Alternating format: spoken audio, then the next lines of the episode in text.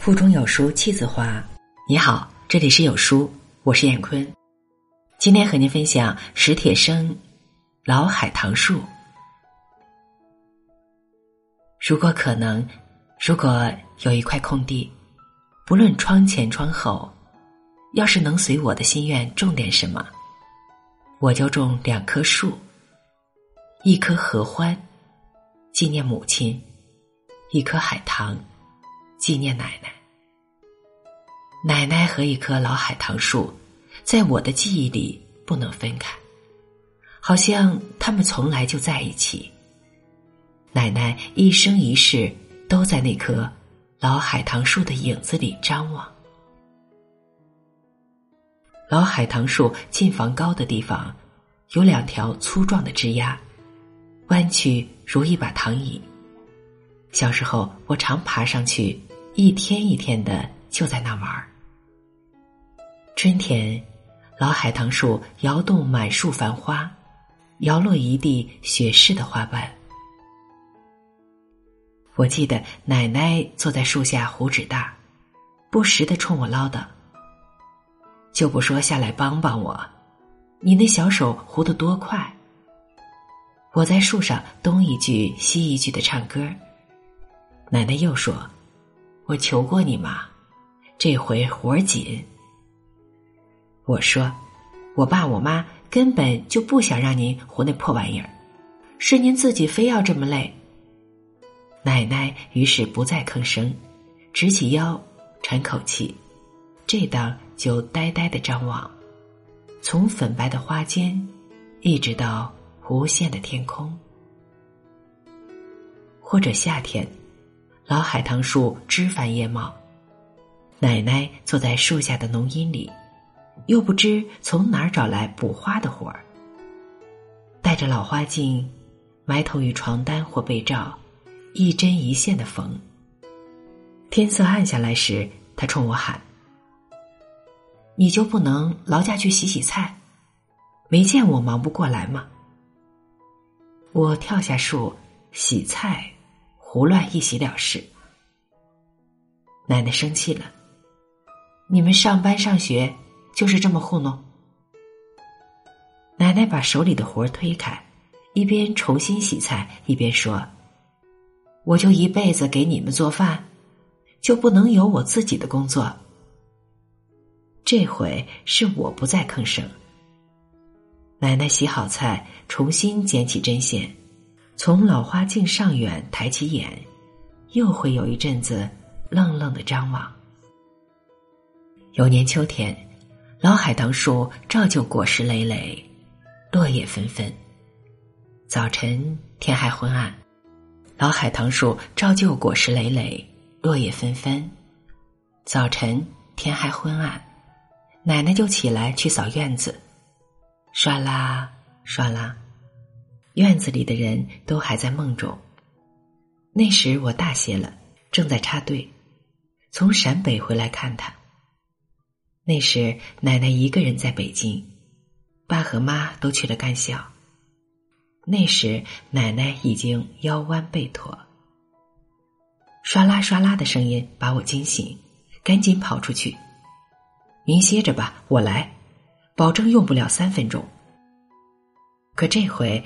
奶奶不要我帮，嗨，你呀，你还不懂吗？我得劳动。我说，可谁能看得见？奶奶说，不能那样，人家看不看得见是人家的事儿，我得自觉。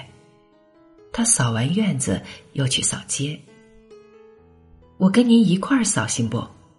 不行。这样我才明白。曾经，他为什么执意要糊纸袋，要补花，不让自己闲着？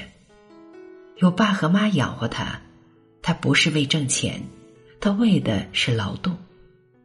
他的成分随着爷爷算地主，虽然我那个地主爷爷三十几岁就一命归天，是奶奶自己带着三个儿子苦熬过几十年，但人家说什么？人家说。可你还是吃了那么多年的剥削饭，这话让他无地自容。他要用行动证明。证明什么呢？他想着，他未必不能有一天自食其力。奶奶的心思我有点懂了。什么时候他才能像爸和妈那样有一份名正言顺的工作呢？大概，这就是他的张望吧。就是那老海棠树下缕缕的迷茫与空惶。不过，这张望或许还要更远大些。他说过，得跟上时代。所以冬天，在我的记忆里，几乎每一个冬天的晚上，奶奶都在灯下学习。窗外，风中，老海棠树枯干的枝条敲打着屋檐，摩擦着窗棂。奶奶曾经读一本扫盲识字课本，再后是一字一句的念报纸上的头版新闻。在奶奶的星星里，我写过，她学国歌一课时，把吼声念成了孔声。我写过，我最不能原谅自己的一件事。奶奶举着一张报纸，小心的凑到我跟前儿。这一段。你给我说说，到底什么意思？我看也不看的就回答：“您学那玩意儿有用吗？您以为把那些东西看懂，您就真能摘掉什么帽子？”奶奶立刻不语，唯低头盯着那张报纸，半天半天，目光都不移动。我的心一下子收紧。但知已无法弥补。奶奶，奶奶，奶奶。我记得他终于抬起头时，眼里竟全是惭愧，毫无对我的责备。但在我的印象里，奶奶的目光慢慢离开那张报纸，离开灯光，离开我。在窗上老海棠树的影子那儿停留一下，继续离开，离开一切声响，甚至一切有形，飘进黑夜，飘过星光，飘向无可慰藉的迷茫和空荒。而在我的梦里，我的祈祷中，老海棠树。也便随之轰然飘去，跟随着奶奶，陪伴着她，围拢着她。奶奶坐在满树的繁花中，满地的浓荫里，张望，复张望，或不断的要我给他说说，这一段到底是什么意思？这形象。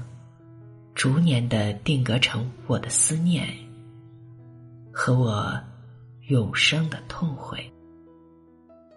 好文章分享完了，愿你拥有美好的每一天，再见。